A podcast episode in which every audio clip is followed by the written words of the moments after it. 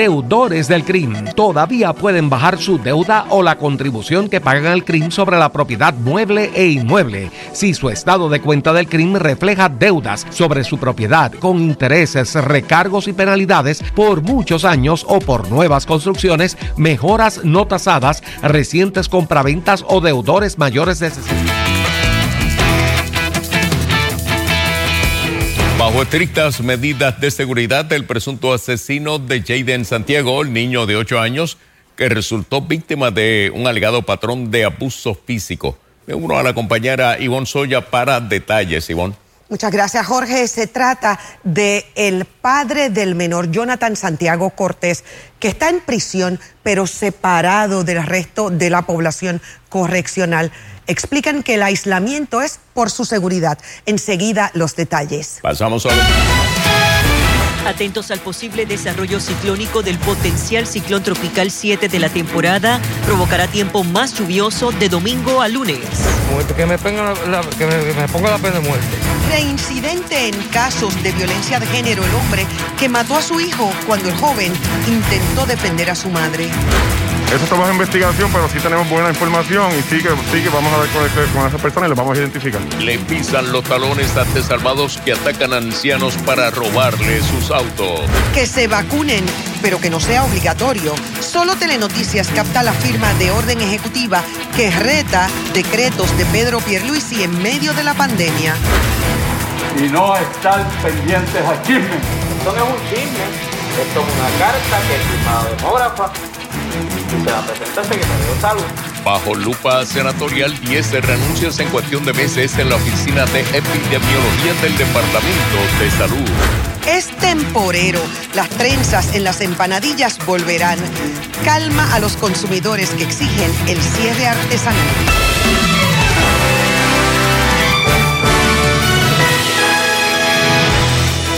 Amigas y amigos, buenas tardes. Continuamos vigilantes al trópico ante el paso del potencial ciclón tropical número 7 que pudiera afectarnos eh, durante el fin de semana, tal vez el domingo para algunas, algo así.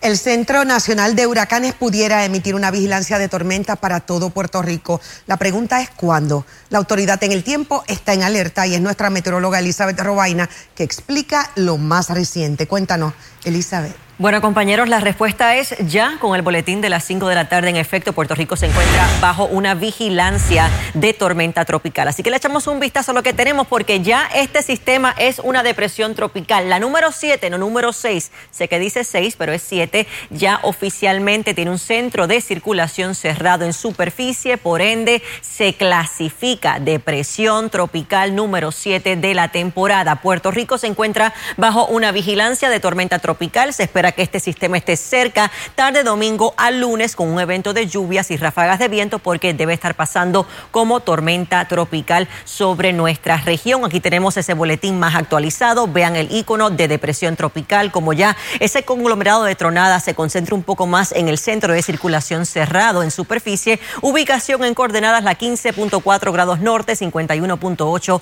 grados oeste con vientos sostenidos de 35 millas por hora. Ubicación en a unas 775 millas ahora del Arco de las Antillas, movimiento de traslación al oeste a 22 millas por hora. Así que se mueve bastante rápido, por ende es que ya va a estar muy cerca durante el día domingo. Vean la trayectoria trazada por el Centro Nacional de Huracanes. Se espera que durante ya esta noche a madrugada sea tormenta tropical, pasando sobre el Arco de las Antillas con vientos de 45 millas por hora para luego estar pasando sobre o cerca a Puerto Rico durante la tarde de domingo a la madrugada del lunes. Noten que un pequeño reajuste lo hemos visto en este cono de trayectoria hacia el norte, porque muchos modelos harán están indicando que el sistema puede pasar al norte de nuestra isla. De cualquier forma, estamos completamente dentro de este cono de incertidumbre, por ende hay que estar preparados porque estas son las posibilidades de que el sistema pueda moverse un poco más hacia el norte, un poco más hacia el sur, así que hay que estar atentos. Estamos hablando de la potencial llegada de una tormenta tropical con vientos de por lo menos 50 millas por hora para luego dirigirse nuevamente hacia la República Dominicana, una trayectoria muy muy similar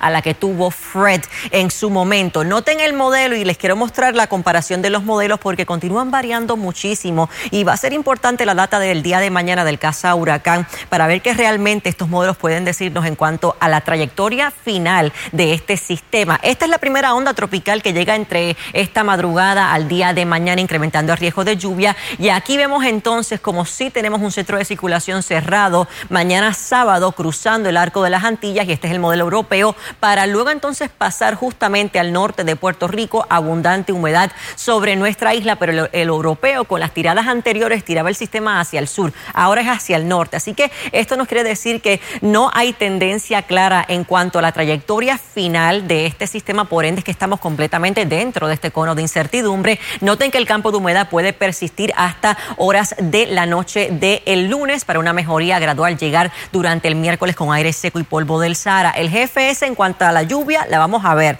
Tenemos la primera onda tropical incrementando el riesgo de lluvia mañana, que será un día variable, veremos nuestros momentos de sol y luego aquí vemos entonces esa depresión tropical número 7 como ya para el sábado estará cruzando mañana el arco de las Antillas y el GFS ahora tiene una tendencia más débil, pero ya tenemos la depresión, así que noten como si muestra que el sistema puede estar cruzando al sur de Puerto Rico. Aquí vemos ese centro de circulación bien desplazado de toda la lluvia que puede estar propiciando domingo a lunes y el GFS atrasa un poco más toda esta humedad de Puerto Rico sobre Puerto Rico permanece por lo menos hasta el martes en la noche. Así que un evento de lluvias es casi garantizado con este sistema tropical. Hay que estar atentos a los posibles problemas de inundaciones que pudiéramos ver. Como les comenté, ya Puerto Rico se encuentra bajo una vigilancia de tormenta tropical. Esto incluye también Vieques, Culebra y las Islas Vírgenes Americanas y Británicas, al igual que las islas de Sotavento, que ya con el boletín de más temprano estaban bajo esta vigilancia de tormenta tropical. En cuanto a las trayectorias de varios modelos, noten que sí difieren un poco en cuanto a la dirección, si es sobre, si es al sur, si es al norte, de cualquier forma va a estar en nuestro entorno,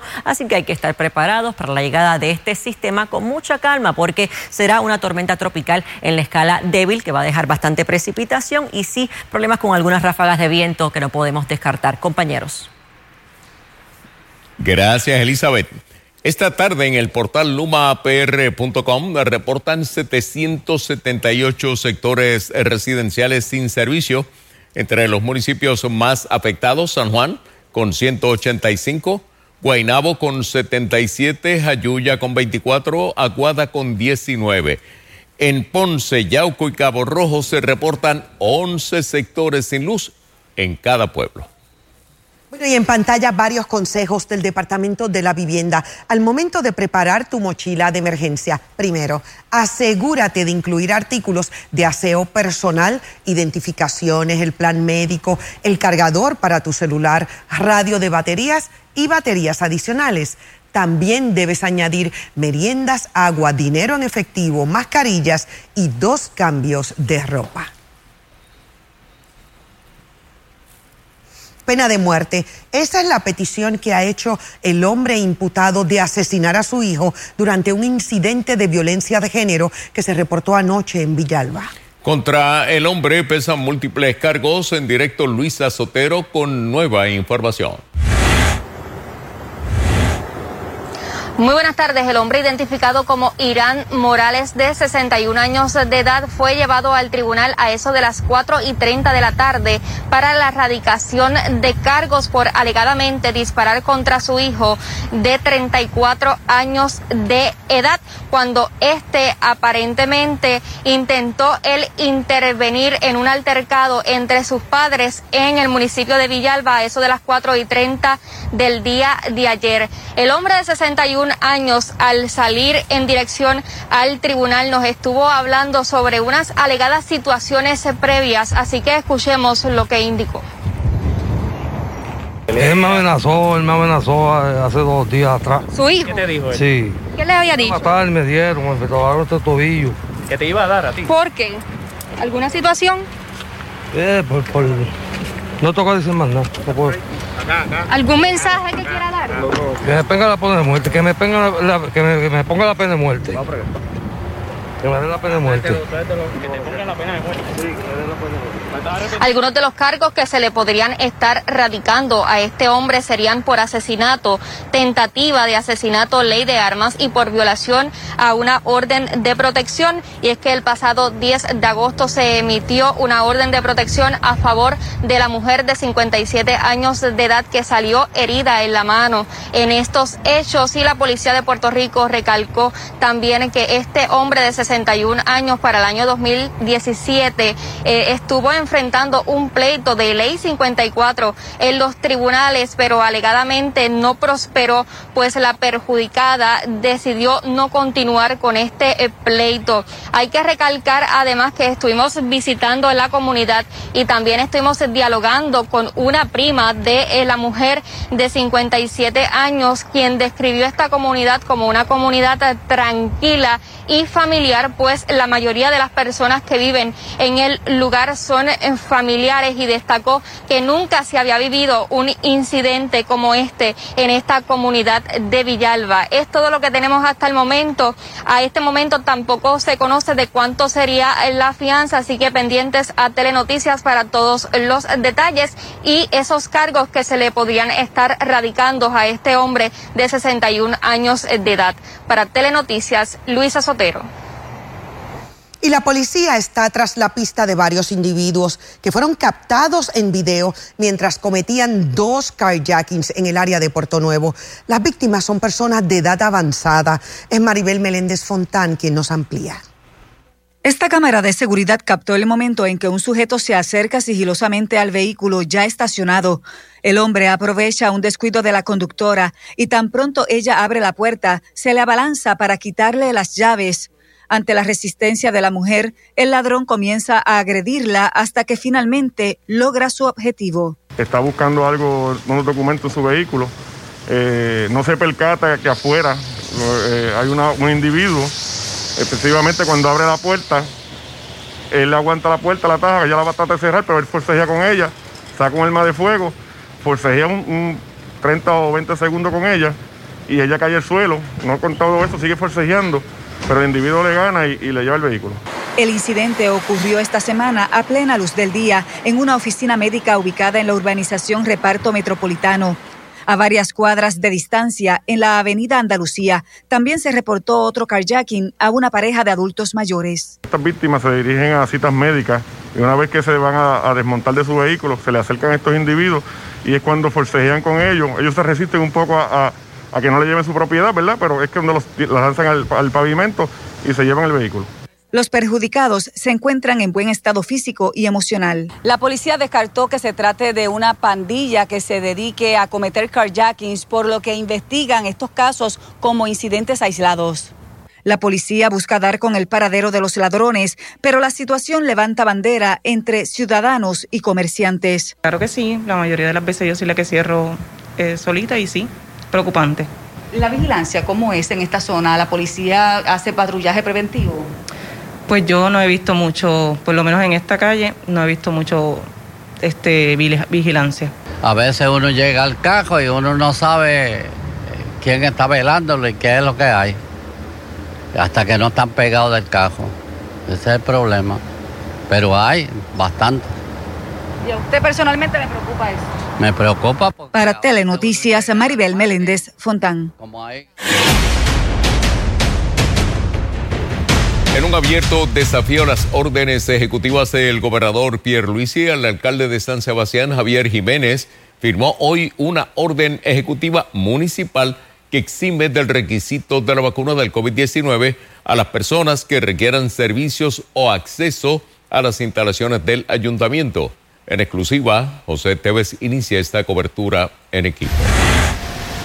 La orden firmada ante nosotros entra en vigor el lunes y se extiende por un mes al cabo del cual será reevaluada. Jiménez ha desafiado y censurado las recientes órdenes ejecutivas firmadas por el gobernador Pedro Pierluisi exigiendo requisitos de vacunación catalogándolas de discriminatorias y antidemocráticas. Totalmente, más aún cuando nosotros hoy en día tenemos que hay una variante del COVID que se llama la variante Delta, eh, que se ha comprobado en el poco tiempo que lleva ¿verdad? dentro de, nuestro país.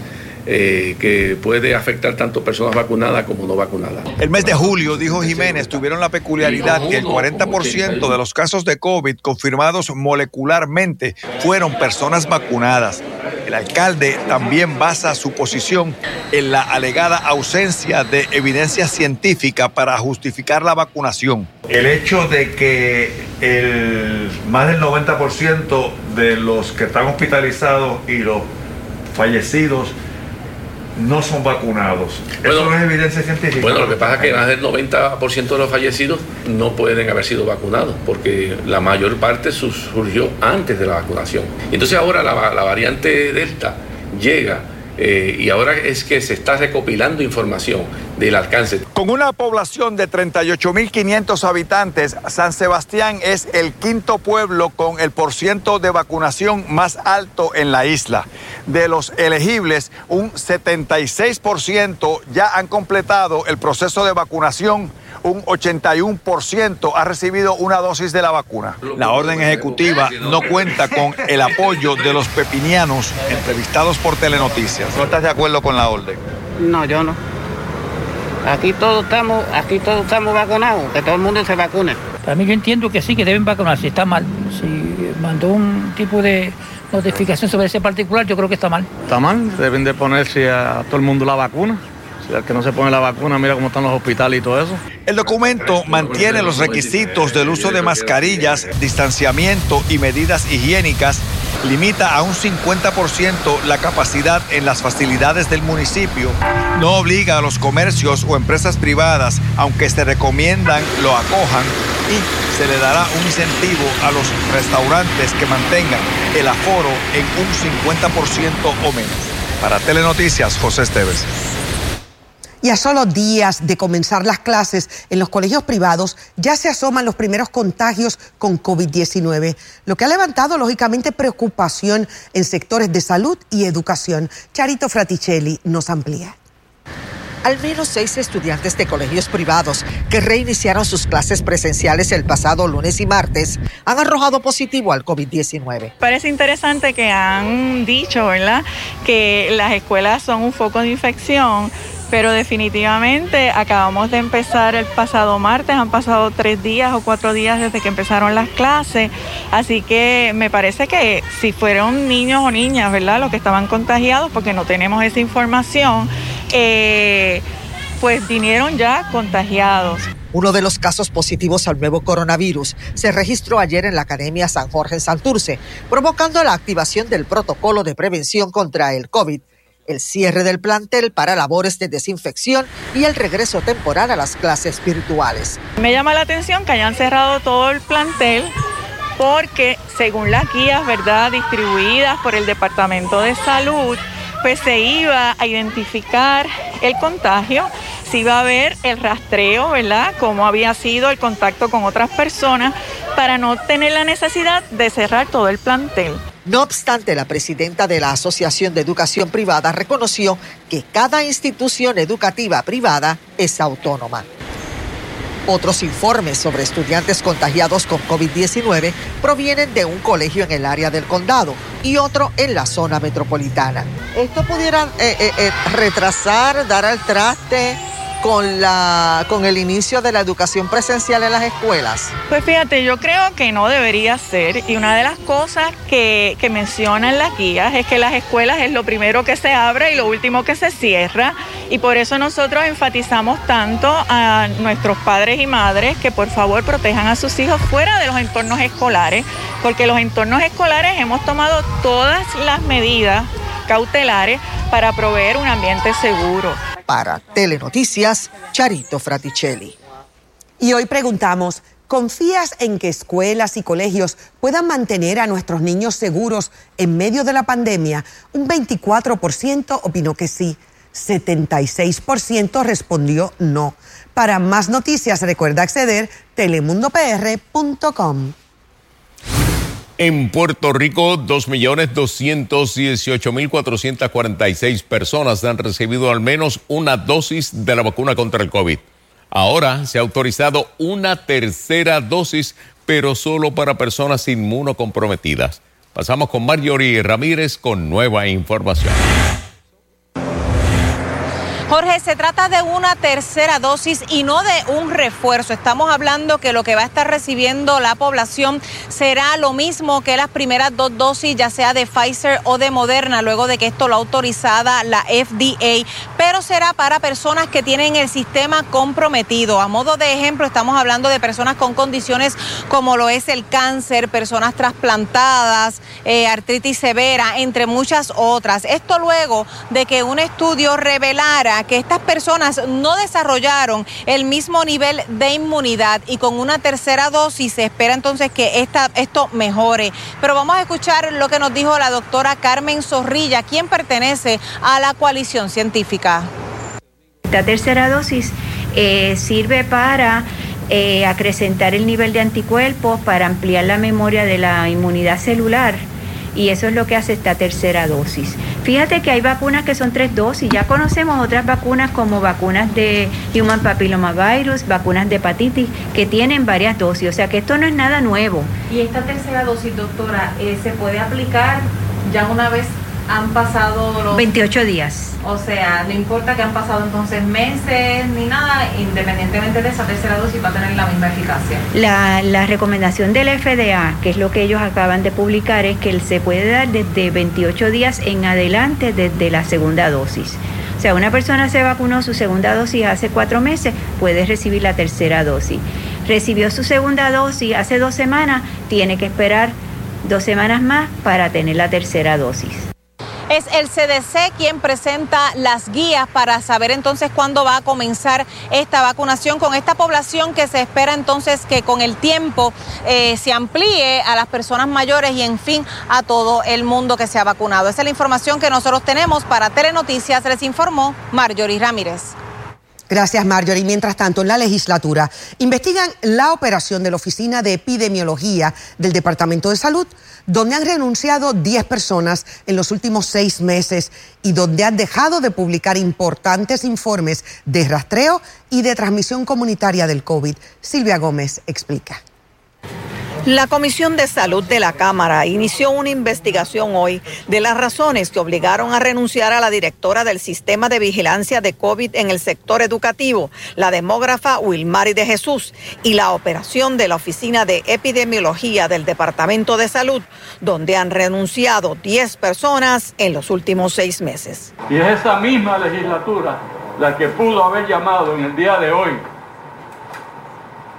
al doctor Mellado para preguntarle cuál es el plan para la vacuna de nuestros estudiantes de regreso a la escuela el próximo lunes y no estar pendientes a chismes, porque esto es un chisme. El representante Juan José Santiago leyó parte de la carta de renuncia de la demógrafa Wilmary de Jesús. Hemos recibido, subrayo, hemos recibido y cito, un trato poco profesional desconsiderado e intimidatorio hacia nuestro equipo y otros compañeros.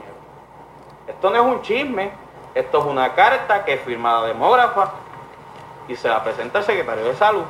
A preguntas del representante Juan Oscar Morales, salió a relucir que la demógrafa Wilmary de Jesús no presentó querella alguna ante la Oficina de Recursos Humanos del Departamento de Salud por el trato alegadamente irrespetuoso e intimidatorio que recibió.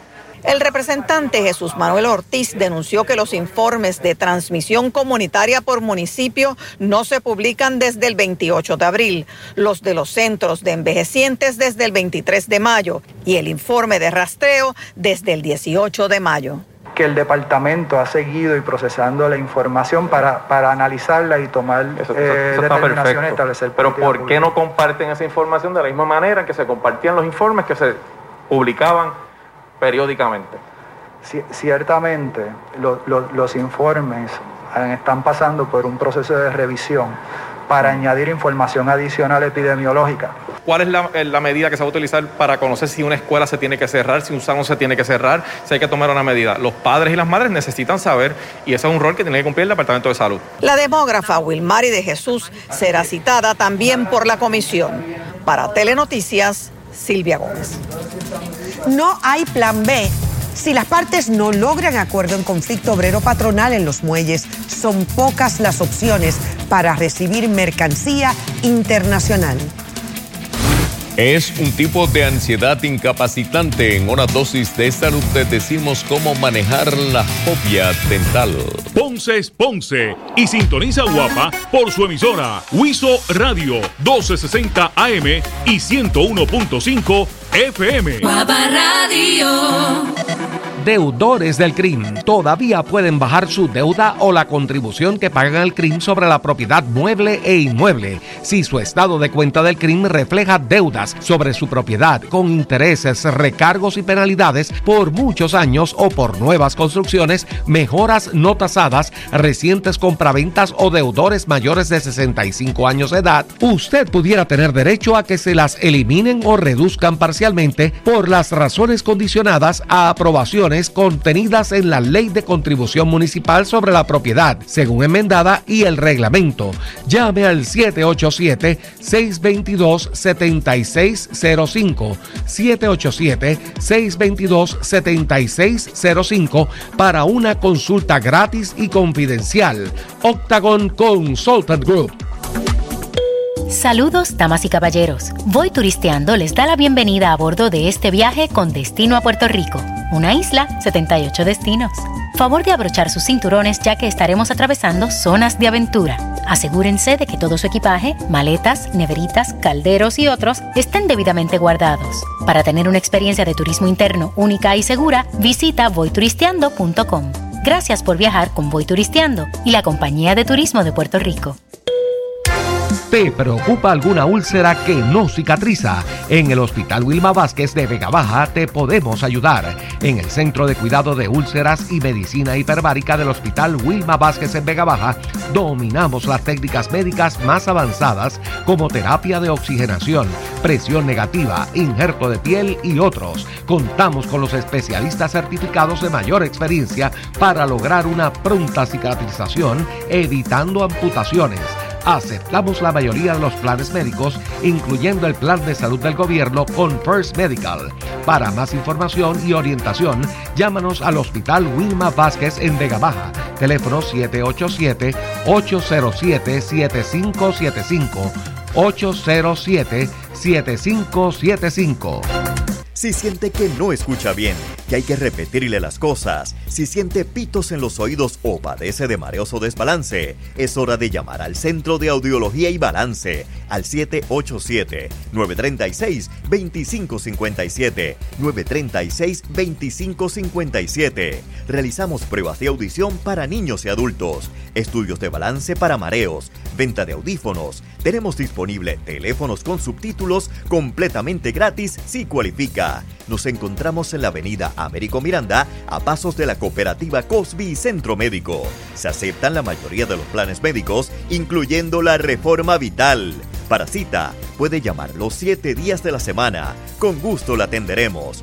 Centro de Audiología y Balance de la doctora Sheila Ocasio Arce, 787-936-2557, 936-2557.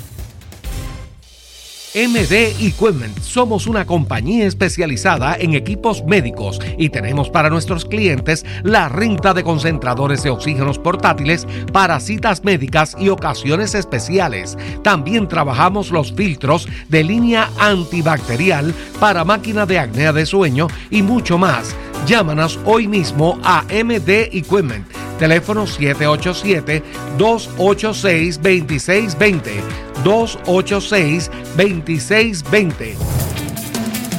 Puerto Rico se encuentra bajo vigilancia de tormenta tropical por el posible paso de la tormenta tropical Grace. El informe completo del tiempo más adelante. Aislado y bajo tratamiento de salud mental, el padre y alegado asesino de Jaden Santiago. Federales se le echan el guante a comerciantes de la parguera que daba trips en embarcaciones, aseguran un riesgo para la seguridad y el ambiente.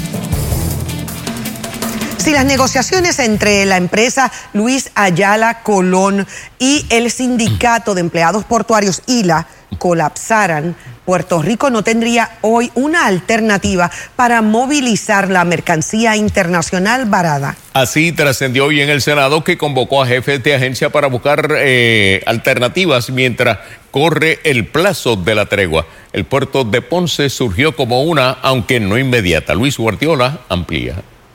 En el noveno día de tregua, la negociación entre el sindicato ILA, que representa a los empleados portuarios ante el patrono, la empresa estibadora Luis Ayala Colón, continúa. Durante este periodo, el secretario no es el que está directamente mediando, sino que hay un, un mediador del negociador de, de conciliación y arbitraje.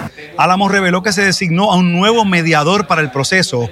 El titular de Desarrollo Económico advirtió que un nuevo tranque provocaría que se repita la paralización en el muelle internacional de miles de vagones con mercancía y materia prima. Pero voy más todavía, Luis. Se hunde una barcaza en la entrada del, mue- del muelle de San Juan. ¿Qué pasa? ¿Se acabó de suplido? Sidre propuso como opción el puerto Las Américas de Ponce, que aunque no tiene la capacidad para manejar toda la carga de Puerto Nuevo, es una alternativa seria para mantener viva la cadena de distribución en caso de un paro. La unión que opera en, en Ayala Colón tiene un capítulo del 1740 en Ponce que puede asumir también la parte de estivar.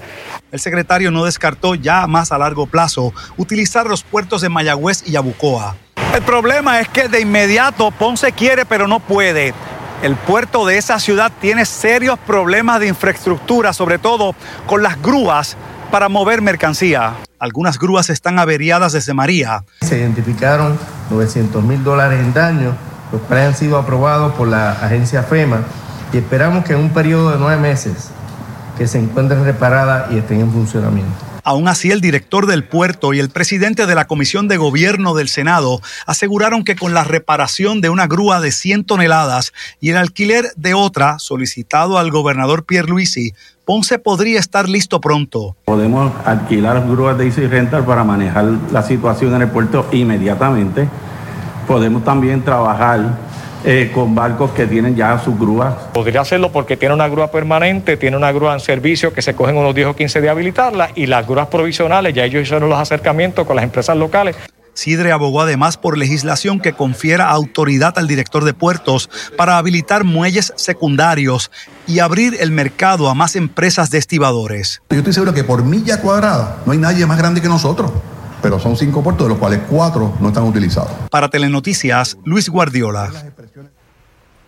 En otros temas, la secretaria del Departamento de Corrección, Ana Escobar Pavón, informa que se han tomado medidas todas las medidas de seguridad necesarias para garantizar que Jonathan Santiago Cortés, que es el imputado por la muerte de su hijo Jaden, de 8 años, reciba los servicios que requiere, incluyendo los de salud mental.